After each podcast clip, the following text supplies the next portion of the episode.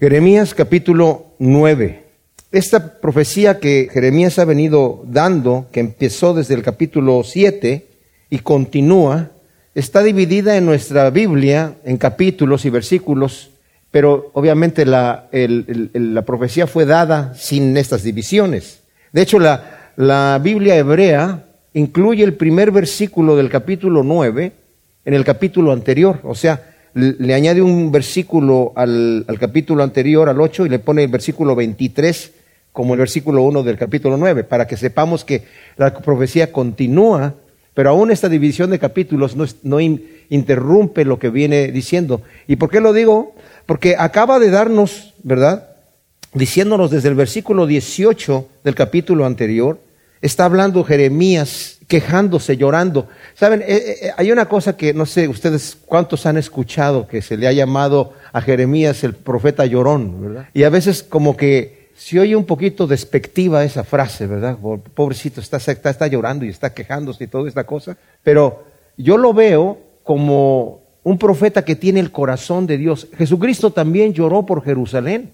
Y si Jesucristo llora por cada persona que se pierde. Él no quiere que el impío se pierda. Él no quiere que el pecador sea castigado. De hecho, vamos a ver esto y tal vez lo voy a repetir más adelante.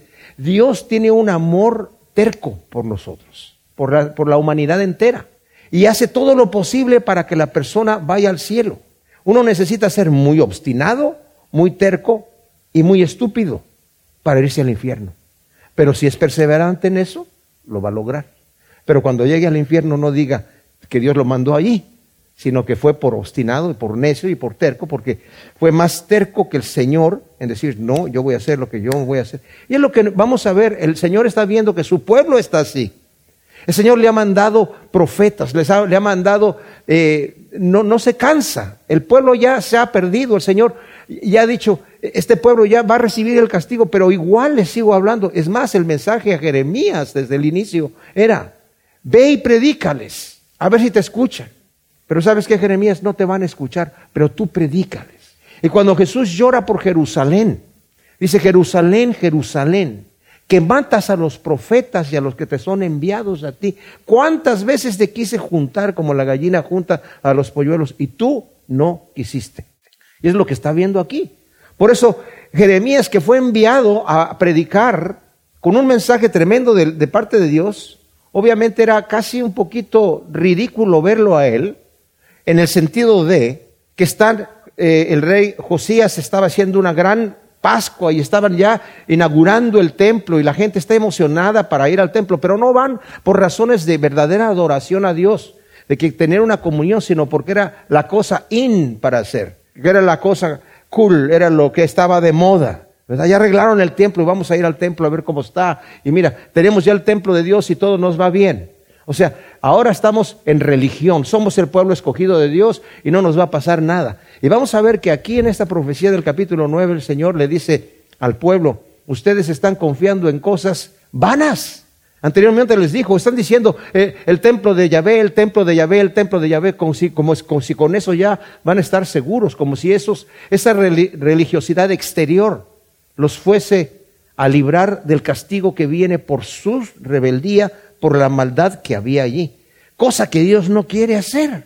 Y dijo eh, anteriormente, dice, ni siquiera se avergüenzan de lo que están haciendo. Y por eso el versículo 18 del capítulo anterior dice, aunque tenga consuelo en la aflicción, mi corazón desfallece dentro de mí al oír el lamento de la hija de mi pueblo desde una tierra lejana. No está Yahvé en Sión, no está en ella su rey.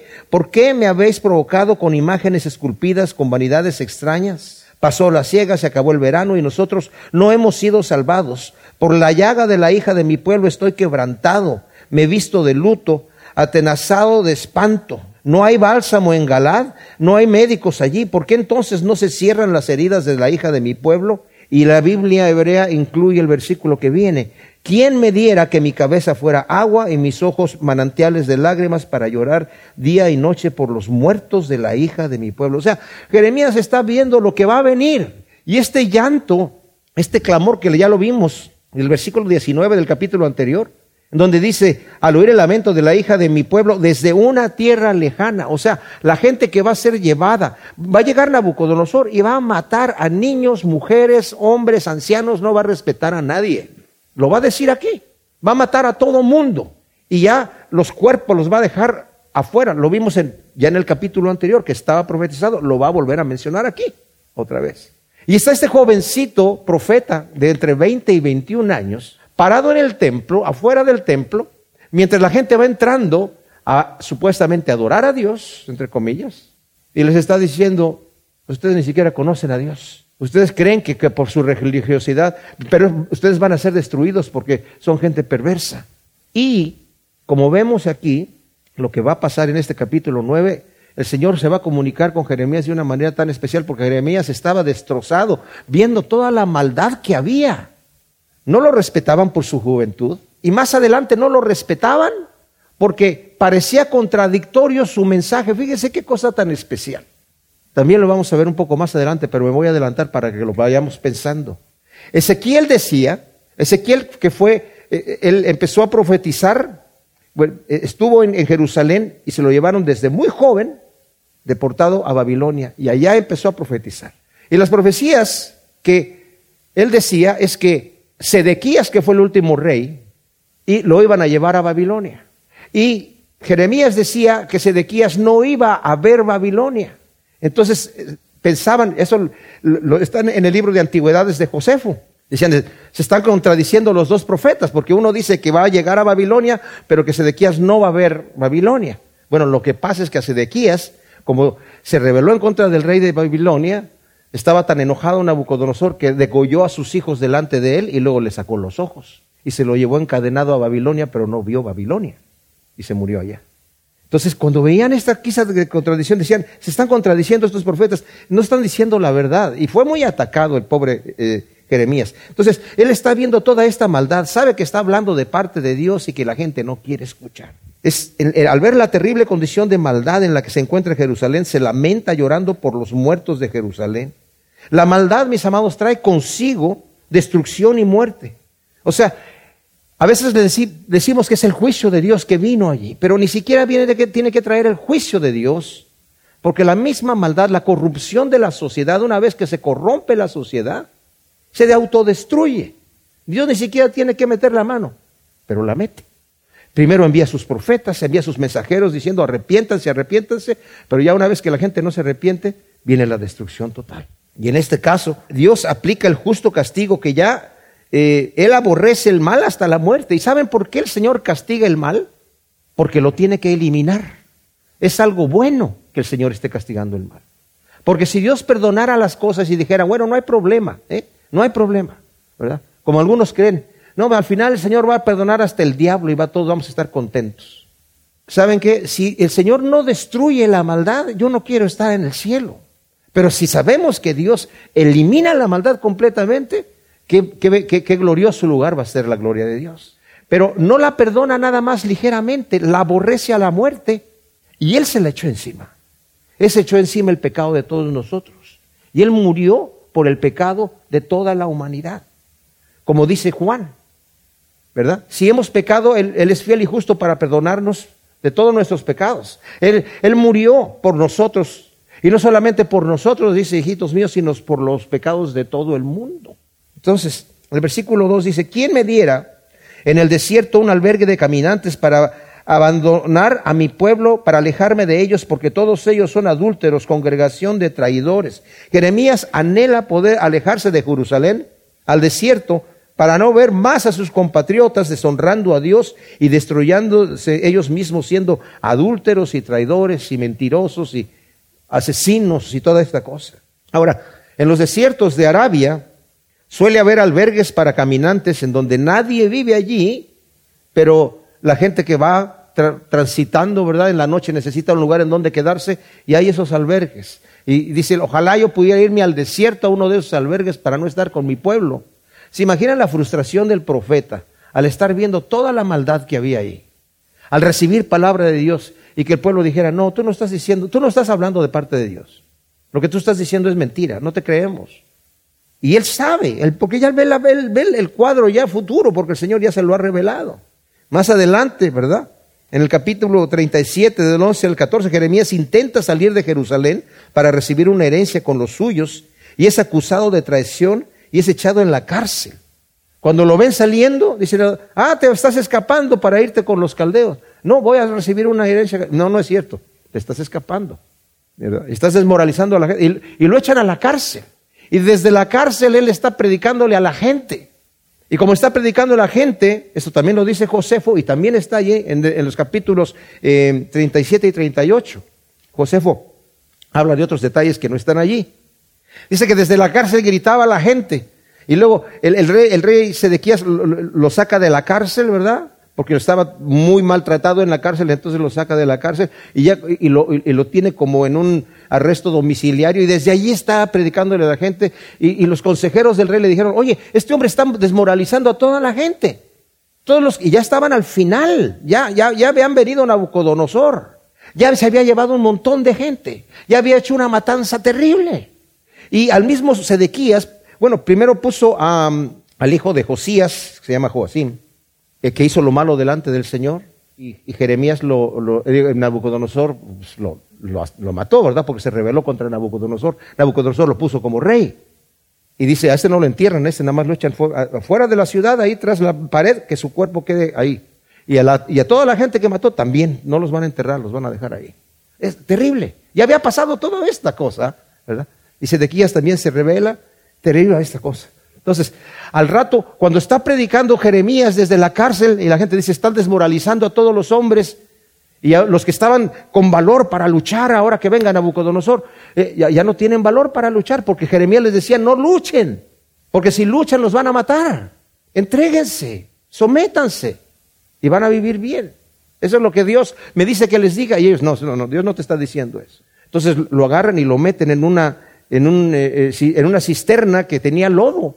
Y casi se muere ahí el pobre Jeremías. Hasta que un etíope le dice al rey, oye, saca, saca al pobre Jeremías, mira esto lo que estos hombres están haciendo, y ya, lo saca. Y luego lo, manda a consultar y le dice, a ver Jeremías, dime qué te dice el Señor que debemos hacer. Dice que te mantengas fiel a Nabucodonosor, Él te puso como rey a ti también. Mantente fiel y te va a ir bien. Pero los consejeros del rey le decían, no, nosotros vamos a estar aquí confiados y vamos a luchar contra Nabucodonosor. Entonces cuando se rebelan, Nabucodonosor se enoja más todavía él tenía un fusible muy cortito, Nabucodonosor, ya sabemos. Cuando entremos al libro de Daniel nos vamos a dar cuenta. Y, pues, le hizo lo que le hizo, ¿verdad? Mató a sus hijos delante de él y luego le sacó a sus, los ojos. Y mató a muchísima otra gente, al, sumo sacerdote, a, a, los principales de la gente de ahí. Tremendo, A los más valientes los degolló. Entonces, el versículo 3 dice aquí, tensan su lengua como arco, lanzan mentiras. La verdad no prevalece en la tierra porque proceden de mal en mal y a mí no me conocen, dice Yahvé. Estaban experimentados en mentir y hacer daño con la lengua como el arquero tensa el arco, tirando flechas para matar con dardos de falsedad. O sea, empleaban sus fuerzas para ir de mal en peor. De manera que Dios declara que la verdad no prevalece en la tierra, su pueblo no lo conoce. Es terrible engañarse pensando que por el hecho de que Dios no envía el castigo por el pecado inmediatamente, que a Él no le importa, o que Él no se entera del mal que está pasando, o peor aún, que lo aprueba. Estos hombres eran experimentados en la mentira. Yo les digo una cosa, por naturaleza estamos diseñados para decir la verdad. Un niño tiene que aprender a mentir. Porque al principio le dices, dime que pues sí dice la verdad, ¿verdad? Pero después ya, cuando dice su primera mentirita, dice, ah, me la creyeron, entonces ya sé cómo hacerle, ¿verdad? Pero estas personas eran experimentadas en mentir. Era así como Joab, el, el, capitán de la guardia, con Abner, que llegó, ah, te voy a besar, mi hermano mío, y mientras lo se acercó para besarlo, lo tomó de la barba, sacó su puñal y se lo enterró. así están estos hombres. Están diciendo una cosa aquí, pero la verdad lo que quieren hacer es enterrar el puñal. Y dice aquí, cuídese cada uno de su prójimo, no tenga confianza en ningún hermano, porque todo hermano suplanta y todo prójimo anda calumniando, cada uno engaña a su compañero, no habla verdad, han adiestrado su lengua a la mentira y se pervierten hasta el cansancio. Wow. Ahora, como dije, el pensar al no conocer a Dios y creer que a Dios no le importa. Fíjense lo que dice el Salmo 50. El Salmo 50 es tremendo, porque hay un pasaje allí en el Salmo 50 que el Señor está hablando al impío. Y dice así, en el versículo 16, pero al malo dijo Dios, ¿quién eres tú para recitar mis preceptos y tomar mi pacto en tu boca? O sea, ¿qué estás haciendo tú con la Biblia en la mano? ¿Qué estás tú hablando de mis cosas? ¿Por qué estás haciendo estas cosas? Tú que aborreces la corrección y das la espalda a mis palabras, que si ves a un ladrón corres en su compañía y con los adúlteros es tu parte. Entregaste tu boca al mal y tu lengua trama el engaño. Te sientas y hablas contra tu hermano y difamas al hijo de tu propia madre. Y estas cosas has hecho y guardaré silencio. ¿Piensas que yo soy igual a ti? Te reprenderé y expondré tus pecados ante tus propios ojos. Entended bien esto los que de Dios os olvidáis, no sea que os destroce y no haya quien os salve. Wow. O sea, realmente el Señor está diciendo, tengan cuidado, ¿verdad? No crean que porque yo no he metido la mano es que lo estoy aprobando. En Romanos capítulo 2 del 1 al 11, Pablo está diciendo, tú moralista que estás criticando al impío y dices qué maldad esta está haciendo, y tú lo que, lo que, de lo que lo estás criticando, tú también lo estás haciendo. Tal vez no de la misma magnitud, pero tú también lo estás haciendo. Y crees que porque Dios no ha descargado el puño sobre ti, que está probando lo que estás haciendo. Que no te das cuenta que el hecho de que no te ha castigado y no ha descargado el puño sobre ti, es por su paciencia y longanimidad, te está dando tiempo para que te arrepientas. Pero por tu corazón no arrepentido estás atesorando ira para el día de la ira de Dios. El que no conoce a Dios, eso le sucede. El que no conoce a Dios. Está pensando, eh, estoy yendo a la iglesia, estoy leyendo la Biblia, estoy escuchando canciones cristianas, estoy cantando los cantos. Oye, ¿qué más? Estoy dando mi ofrenda y toda la cosa, estoy cumpliendo mi religión. ¿verdad? Pero ¿cómo vivo mi vida? Dios me conoce. ¿Cómo vivo mi vida? ¿Estoy realmente dando testimonio de mi fe, de una verdadera fe en Dios? ¿Estoy realmente dando testimonio de una vida transformada? Como dijo Juan el Bautista, dad frutos dignos de arrepentimiento. Muestren frutos dignos de arrepentimiento. Al final del capítulo lo va a volver a, a mencionar, ¿verdad? Dice, tu morada, le dice en el versículo 6 a, Jeremías, tu morada está en medio del engaño y a causa del engaño se niegan a conocerme, dice Yahvé. O sea, eh, Yahvé advierte a Jeremías que él vive en medio de gente que engaña y han sido engañados. Fíjense qué cosa. La persona que se adiestra en la mentira se engaña a sí mismo. ¿Saben qué? Satanás es el maestro de mentira, ¿verdad? Sabemos eso, que así la Biblia lo llama. Él está engañado. Él cree que de alguna manera se va a salir con la suya, de alguna manera. Por eso sigue en lo que sigue, ¿verdad? Increíble. El pueblo, eh, eh, por la perversidad y, el engaño que atesoran, se niegan voluntaria y obstinadamente a conocer a Dios. Entonces, ¿la sentencia cuál es? Versículo 7 al 9 dice, por tanto así dice Yahvé, Sebaot, o sea, Jehová de los ejércitos. He aquí que yo los acrisolo y los pruebo ¿Qué más podría yo hacer por la hija de mi pueblo? Su lengua es cual saeta mortífera que habla engaño, con su boca hablan paz con su prójimo, pero dentro de sí colocan su emboscada, así como Joab con Abner.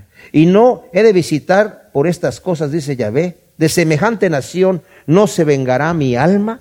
La sentencia de Yahvé sobre el pueblo perverso es el castigo para acrisolarlos, pero se tornarán en plata pura Anteriormente ya había dicho el Señor que eran plata eh, eh, eh, reprobada. En el, capítulo 6, si le dan la vuelta atrás, un par de páginas, en el versículo 28, todos son rebeldes obstinados y propalan calumnias, todos son bronce y hierro de mala calidad. Resopla el fuelle y el fuego consume el plomo, pero en vano refina el refinador, pues la escoria no se deprende. Plata reprobada serán llamados porque Yahvé los ha desechado. No obstante, el Señor dice, yo los voy a crisolar, los voy a probar. O sea, a través de toda esta matanza que va a hacer Nabucodonosor y los que se van a llevar a Babilonia y toda la gente que allá también van a morir. Y los que van a morir en Egipto porque se fueron allá para, supuestamente para librarse de Nabucodonosor. Y Nabucodonosor va a conquistar Egipto y los va a matar a ellos allá y se los va a llevar a otros a, a, Babilonia y también los va a matar a algunos de ellos. Va a quedar un poquito, un remanente poco, que son los pocos que van a regresar después del cautiverio a Palestina. Pero eso es lo que viene, es el juicio que viene. Por eso dice el Señor, ese es el juicio que tienen, ¿verdad? de semejante nación no, no habría yo de vengarme. Ahora, la maldad es tal que solo piensan en sacar provecho de su prójimo con mentiras y hechos mortales. O sea, la violencia criminal. Ha llegado tal, a tal grado la maldad en este momento, como lo vemos en algunos de nuestros países hispanos, en donde el crimen se ha acrecentado de tal manera que no se ve solución. Está en todas partes, desde abajo hasta los lugares más altos. Dice uno, ¿y ahora cuál es la solución aquí? Hay familias que están, en, todas ellos están involucrados en, el crimen, en trato de blancas, ¿verdad? O sea, vendiendo gente. Eh, no, es terrible lo que está pasando en todos lados. La venganza de Dios sobre su pueblo es correctiva, pero solo para un, el remanente que va a regresar del cautiverio, como dijo. Dios es un Dios de amor y misericordia. Se necesita, como dije yo, ser muy obstinado y tonto para irse al infierno. Por los montes alzaré mi lloro y mi lamento, y una endecha por los pastos del desierto, porque están quemados y no hay quien pase, ni se oye bramido de ganado. Desde las aves de los cielos hasta las bestias, todo ha oído, todo se ha ido. Reduciré Jerusalén a montones de escombros y la convertiré en un cubil de chacales y las ciudades de Judá en desolación sin habitante. El llanto y el lamento de Jeremías, como dijimos, refleja el lamento de Dios por su pueblo rebelde que tendrá que ser destruido para poder corregirse. En, en Habacuc 1, uh, 6 dice, He aquí levanto a los caldeos pueblo cruel e impetuoso. Bueno, del 1 al 6 dice, ¿hasta cuándo, oh Yahvé, clamaré por auxilio? Pero tú no oirás. Gritaré ante ti violencia, pero tú no salvarás. ¿Por qué me haces ver la iniquidad y me constriñes a mirar la opresión? La violencia y la destrucción me, me, confrontan, surgen contiendas y se levantan pleitos. Por eso la ley ha perdido su poder y el derecho no sale vencedor porque los impíos han cercado al justo y la justicia resulta pervertida. Mirad a las naciones y contemplad y asombraos Dice el Señor, porque yo haré una obra en vuestros días que aun cuando se os cuente no la creeráis. He aquí levanto a los caldeos, pueblo cruel e impetuoso, que marcha por la anchura de la tierra, conquistando poblaciones ajenas, terribles y temibles. De ellos mismos procede su juicio y majestad. Wow. Y luego continúa hablando de todo lo que viene ahí. El castigo del pecado por parte de Dios es inevitable, pero Él se lamenta por el castigo que el impío recibe por su maldad. En Ezequiel 33, 11 dice el Señor, yo no quiero la muerte del impío, ¿por qué has de morir? le dice a su pueblo. ¿Por qué has de morir? Yo no quiero que eso te pase. Durante los 70 años del cautiverio en Babilonia, según también lo menciona Josefo, Jerusalén y todas las ciudades de, de Judá estuvieron desiertas y deshabitadas. Nadie vivió allí estaban deshabitadas. ¿Verdad? Por eso Enemías, cuando le dan la noticia, ¿cómo está la, ciudad de, mis padres? En desolación completa. Cuando van Enemías ahí a visitar, dijo, wow. ¿Verdad? Y hasta que hubo una reconstrucción. 70 años después de la matanza de que hizo eh, y la destrucción de, de Nabucodonosor, estuvo desolada toda Judá y Jerusalén, destruida, quemada, todo estaba calcinado. Hasta se burlaban los, los samaritanos. ¿Qué? ¿Van a reconstruir de las piedras de ceniza esta ciudad? ¿Verdad? Pero así quedó. En el versículo 2 del capítulo 9 de Jeremías continúa este tremendo, esta tremenda profecía de juicio sobre el pueblo obstinado y rebelde, pecador, que se ha rebelado contra el Señor. Ellos lo saben. Aquí vamos a entrar en una sección en donde el Señor los desafía en su sabiduría, en su conocimiento. Y saben, es como la persona que conoce de Dios, pero que su decisión es en contra de la voluntad de Dios, pero confía en que es conocedor de Dios. No sé si se acuerdan el domingo pasado que eh, Roberto Ried compartió con nosotros, ¿verdad? Que estaba en Tijuana, parece que estaba, y se acercó un hombre recitándole versículos, de tal versículos, pero el hombre andaba, estaba borracho. Y le dijo, por favor, cállese, amigo. Aunque se sabe, todo, sabe muchos versículos de la Biblia, pero está usted borracho. No quiero escuchar esos versículos en la voz de un borracho, por favor, cállese en la boca. Como el Señor le dice al impío, deja, deja mi, mi palabra ahí, no la toques, no la toques, no la ensucies, suéltala. No andes diciendo, yo, ¿y cuántos de ustedes o de nosotros hemos conocido personas que andan predicando y compartiendo de Cristo, verdad? Pero ves la vida de ellos dices, oye, pero mejor no digas eso. Acá dice, ¿quién es el hombre sabio que entienda esto? ¿Y a quién ha hablado la boca de Yahvé para que lo declare? ¿Por qué ha perecido la tierra y ha sido abrazada como el desierto y no hay quien pueda pasar? O sea, acaba de describirnos en los versículos anteriores, en el versículo eh, desde el 9 donde dice el Señor, que no he de visitar yo por estas cosas. De semejante nación no se va a vengar mi alma. Por lo tanto, dice, este lugar, Judá y Jerusalén van a quedar desolados, deshabitados. Ese es el juicio que viene de parte de Dios. Y luego pregunta en el versículo 12, ¿quién es el hombre sabio que entienda esto? ¿Quién es el, que de, de, la boca que ha hablado de Yahvé para que lo declare? ¿Por qué ha perecido la tierra y ha sido abrazada como el desierto y no hay quien pueda pasar? Ahora, esta, esta pregunta, ¿verdad? Puede ser retórica, o sea, que, que no necesita respuesta. Que el Señor más bien está diciendo, no hay sabio ninguno de ustedes.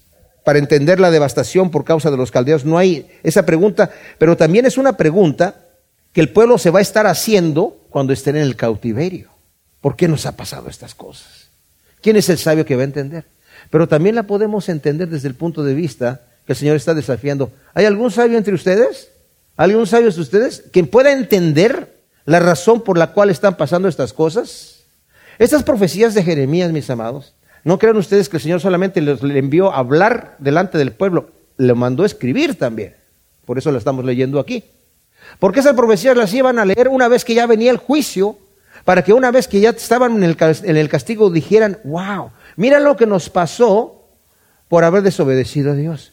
Pero hay sabiduría en la gente, dice el Señor. Los profetas vinieron mientras estaba el reinado del norte, diciendo, si ustedes no se arrepienten, van a venir los asirios y se los van a llevar. Va a haber una devastación aquí terrible. No, no va a pasar nada. No va a pasar nada. Somos nosotros muy fuertes y somos del pueblo de Dios y aquí no pasa nada. Y llegaron los asirios y se los llevaron. Y Judá, que estaba en el sur, no dijo, wow, esas profecías que dijeron se cumplieron. No, continuaron en su pecado. Solamente, por ejemplo, Josías, que estaba en este momento, mientras está esta profecía siendo escrita y siendo dicha por Jeremías, Josías estaba festejando la Pascua y estaba haciendo todas estas cosas, ¿verdad? Todas estas eh, remodelaciones y, y, bueno, volviendo a la adoración de Jehová, al pueblo, pero el pueblo no, no, no se arrepentió de corazón, no, no, no lo hacían de veras, lo hacían por fuera nada más. Pero el hijo, Joacín, fue un rey perverso, que cuando le empezaron a leer las profecías de, de Jeremías, y lo que venía, dice, a ver, pásame el rollo de la ley, y lo quemó, lo, lo cortó y lo echó al, al, fuego. Entonces el Señor le dijo a, Jeremías, vuelve a escribir otro rollo y añádele otras, otras poquitas cosas más de castigo que voy a traer. Y ese rey fue el que dejaron, Nabucodonosor lo mató y dice, ese no lo entierran, ese lo dejan allá afuera, a que se pudra, que se lo coman los aves y las bestias. ¿Cuál es el sabio que entienda? Fíjense lo que dice el versículo 23. Así dice Yahvé, no se alabe el sabio en su sabiduría, y no se alabe el valiente en su valentía, ni se alabe el rico en sus riquezas, sino alabes en esto el que se haya de alabar, en entenderme y conocerme que yo soy Yahvé, que hago misericordia, juicio y justicia en la tierra, porque estas cosas quiero, dice Yahvé. Entonces el Señor está diciendo, no te alabes en tu sabiduría, sabio. ¿Cuál es el cual hay algún sabio que entienda? Pero no están entendiendo.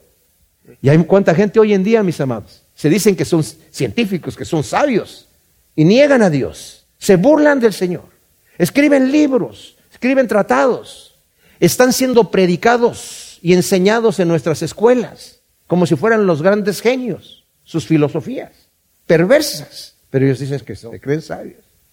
Como, como les decía yo de este, ¿cómo se llama? Stephen um, Hawking, Que de repente dijo, pues obviamente hace 10, eh, en inglés 10 billones de años, en español serían 10 mil millones de años, ¿verdad? E-, este universo surgió. O sea, en otras palabras, debía haber dicho, pues ahí está el momento de la creación. Dice, pero como ya sabemos que Dios no existe, debe ser que el universo se creó a sí mismo. Esa es la estupidez más grande que he escuchado yo en mi vida. ¿Qué, o sea, ¿de dónde, cómo se, cómo se crea a sí mismo el universo? Y todos, wow, wow, qué tremendos hombres. debe ser muy sabio porque lo dijo, está ahí todo, todo cuadrapléjico, debe ser muy sabio.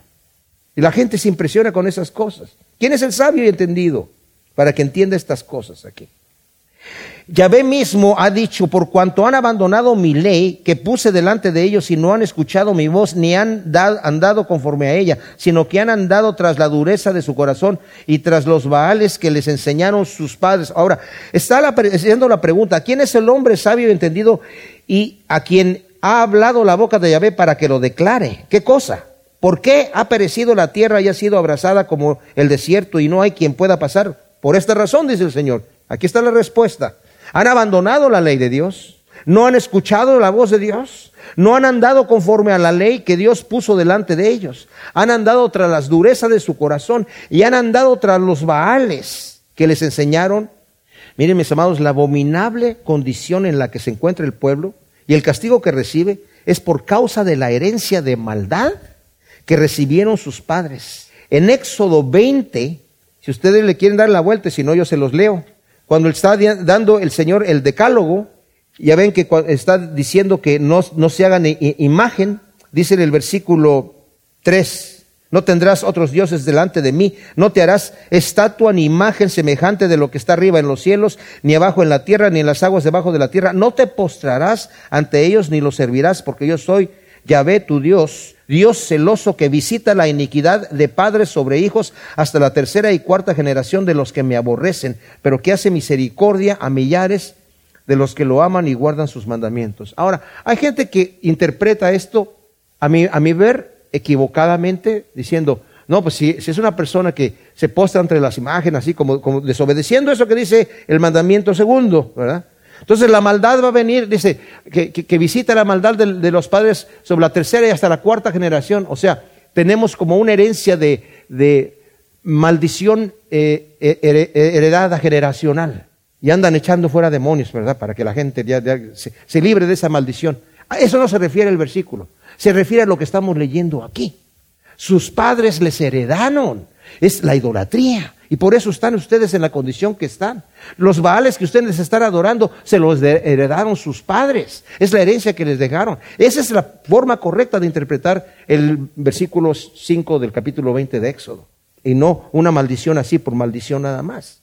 Es la terrible herencia de maldad que un, un padre o una madre o padres que no saben respetar a Dios le heredan a sus hijos. Versículo 15 dice, por tanto, así dice Yahvé Sebaot, Dios de Israel, he aquí yo daría a comer este pueblo ajenjo y les daría a beber aguas venenosas. Los esparciré entre naciones que ni ellos ni sus padres conocieron y enviaré tras ellos la espada hasta exterminarlos. Ahora, la sentencia de parte de ellos para el pueblo rebelde y malvado es la destrucción casi, casi total. Como dije yo anteriormente, solo un remanente va a regresar a Palestina. Y dice, Aquí en nuestra versión dice, yo les voy a dar a beber ajenjo. Bueno, el ajenjo es una planta que es muy amarga, pero tiene propiedades medicinales, ¿verdad?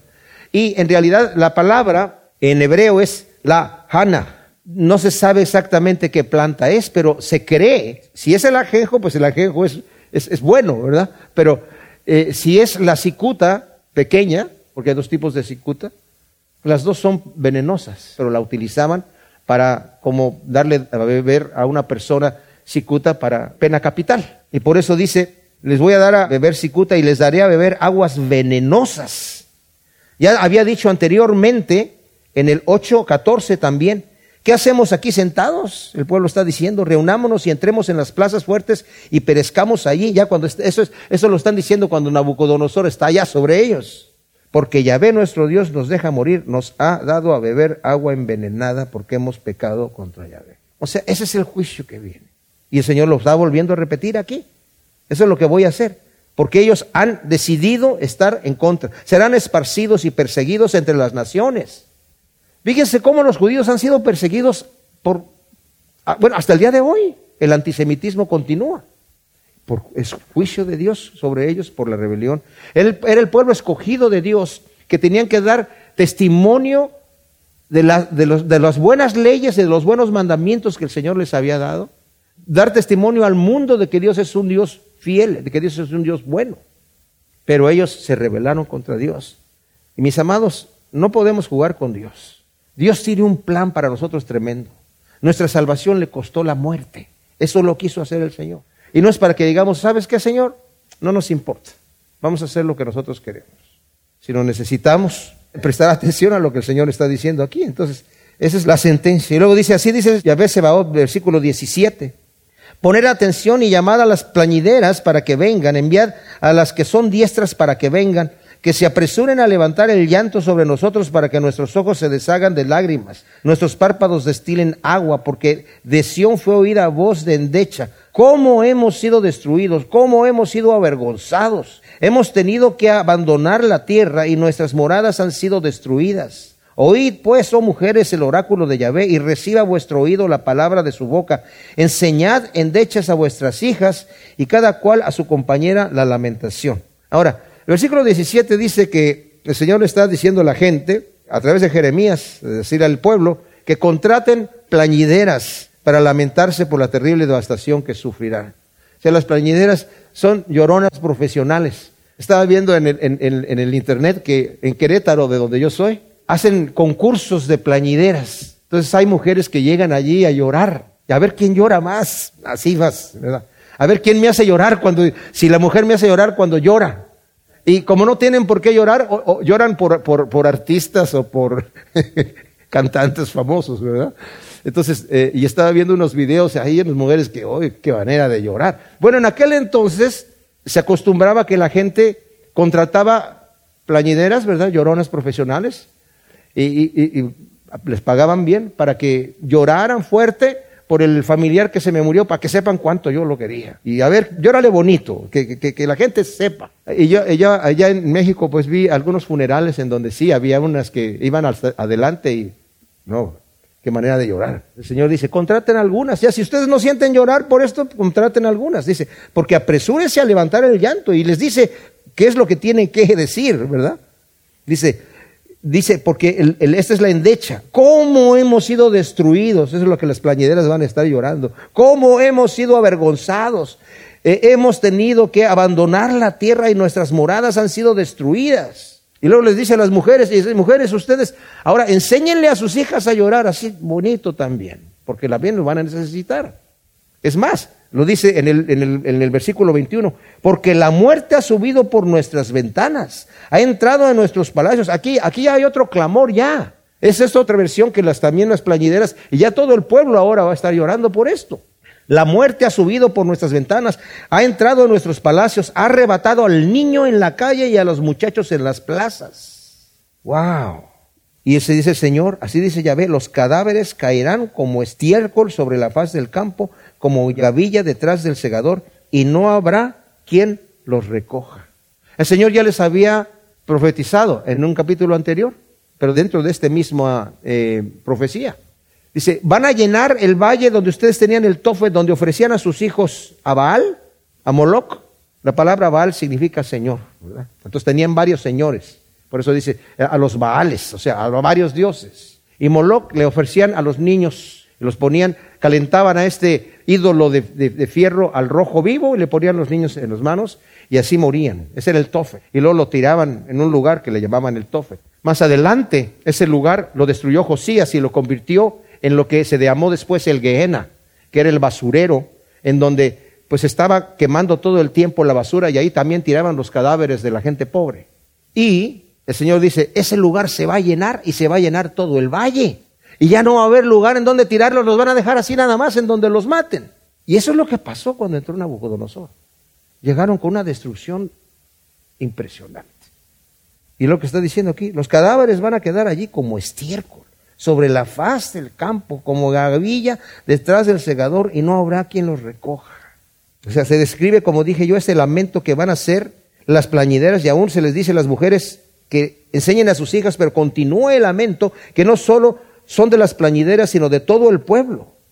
Ah, el pueblo rebelde, dice el 23, así dice Yahvé, no se alabe el sabio en su sabiduría, ni se alabe el valiente en su valentía, ni se alabe el rico en sus riquezas, sino alábense en esto el que se haya de alabar, en entenderme y conocerme, que yo soy Yahvé, que hago misericordia, juicio y justicia en la tierra, porque estas cosas quiero, dice Yahvé El pueblo rebelde, fíjense mis amados, estaba confiado en que eran muy sabios y muy inteligentes para poder entender que ellos sabían mejor la respuesta de lo que iba a pasar.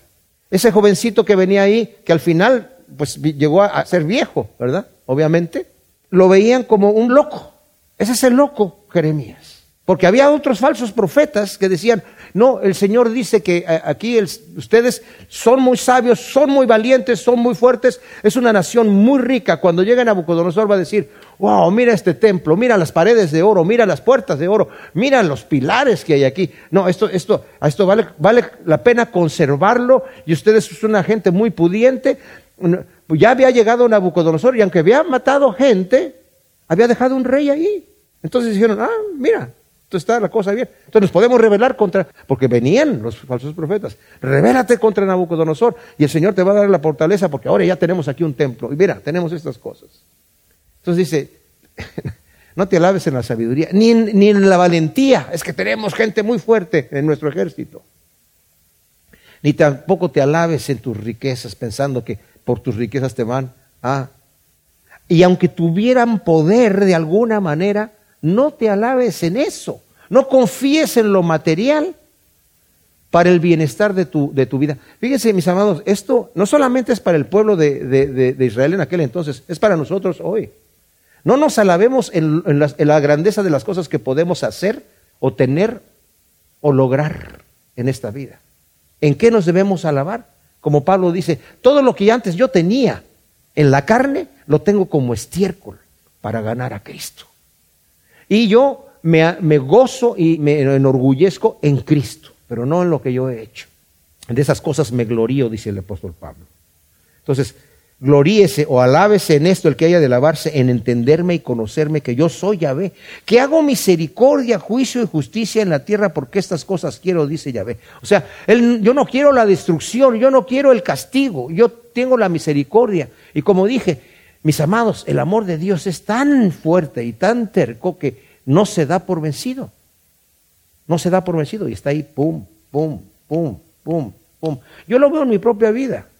Digo, Señor, qué paciente eres. Y, le doy gracias a Dios que me ha, ha dado una sensibilidad cada vez mayor en el sentido de que, aunque peque menos, me siento más culpable. No sé si me entiendo. Porque el Señor como que me da más sensibilidad al pecado. Y cuando veo, digo, oye, he encaminado una distancia y mi vida no, era, no es como estaba en aquel entonces, pero me siento más culpable de como me sentía en aquel entonces. Y cuando estando con Cristo, porque me ha, el Señor me... Eh, esa, es parte del crecimiento en la fe, mis amados. ¿Verdad?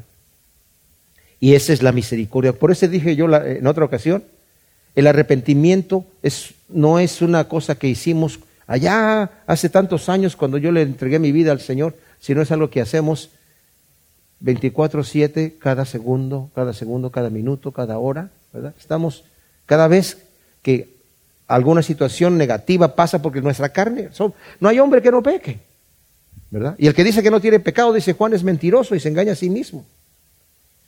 He aquí, vienen días, dice Yahvé, en que castigaré a todo circunciso con todo incircunciso, a Egipto, a Judá, a Edom y a los hijos de Amón, a Moab y a todos los que se rapan las sienes, a los habitantes del desierto, porque todas las naciones son incircuncisas y toda la casa de Israel incircuncisa de corazón. El Señor les advierte del juicio del castigo que vendrá sobre los malvados. Dios va a juzgar, dice, a Judá y a los pueblos limítrofes, y a todos ellos los tacha de incircuncisos. El raparse las sienes era una práctica supersticiosa de algunas tribus árabes y había sido copiada por el pueblo judío. Dios lo había prohibido en Levítico 19, 27. No quiere decir que no te cortes el cabello hoy en día, pero en aquel entonces estaba prohibido porque era una práctica supersticiosa y el Señor dijo, eso, no quiero que, lo, practiquen, ¿verdad? Pues lo estaba practicando ahí, lo estaban practicando ya. Ahora, la circuncisión del corazón ya fue, había mencionado en el, en el capítulo 4, versículo 4, en donde dice, circuncidaos ante Yahvé, oh varones de Judá y habitantes de Jerusalén, podían decir ellos, pues ya estamos circuncidados, es el pacto que tenemos. Y quitad el prepucio de vuestro corazón, No sea que mi ira salga como fuego y se encienda y no haya quien la pague a causa de la maldad de vuestras acciones. En Romanos, mis amados, el apóstol Pablo está hablando acerca de, al mismo tiempo, del hecho de la circuncisión, como la gente puede estar confiando, el judío confiaba en eso, de que al, tener esta, este pacto con Dios estaba, estaba totalmente bien ya con Dios. Pero dice en el versículo 25, porque la circuncisión en verdad aprovecha si practicas la ley, pero si eres transgresor de la ley, tu circuncisión se ha hecho incircuncisión, así que cuando el incircunciso obedece las ordenanzas de la ley, no será tenida su incircuncisión como circuncisión. Y si la incircuncisión, que es por naturaleza, cumple la ley, te juzgará a ti, a pesar de la letra y de la circuncisión, eres transgresor de la ley. Pues no es judío el que lo es en lo exteriormente, ni es circuncisión la que aparece exteriormente en la carne, sino que es judío el que lo es interior, y la circuncisión es la del corazón por el espíritu, no por la letra, cuya aprobación no proviene de hombres, sino de Dios. O sea, en nuestro caso sería el bautismo. ¿Verdad? Ah, es que ya me bauticé, entonces ya me voy al cielo tranquilito. Bueno, ¿cómo vives? Como dije yo, si, si, si, si, sigues viviendo en pecado, nada más entraste, te mojaste, pero ahora es un pecador mojado. Pero el bautismo es un pacto que hacemos con Dios en donde decimos, hemos muerto al mundo. Claro que seguimos pecando todos, pero se supone que, por eso dije, estamos en un arrepentimiento constante, constante, constante, constante. Señor, llévame de gloria en gloria, de gloria en gloria. Y la sangre de Cristo Jesús nos limpia de todo pecado. Gracias Señor te damos por tu palabra. Te pedimos que tú grabes estas enseñanzas en nuestro corazón y que sean como semillas sembradas en buena tierra para que den su fruto al ciento por uno en nombre de Cristo. Amén.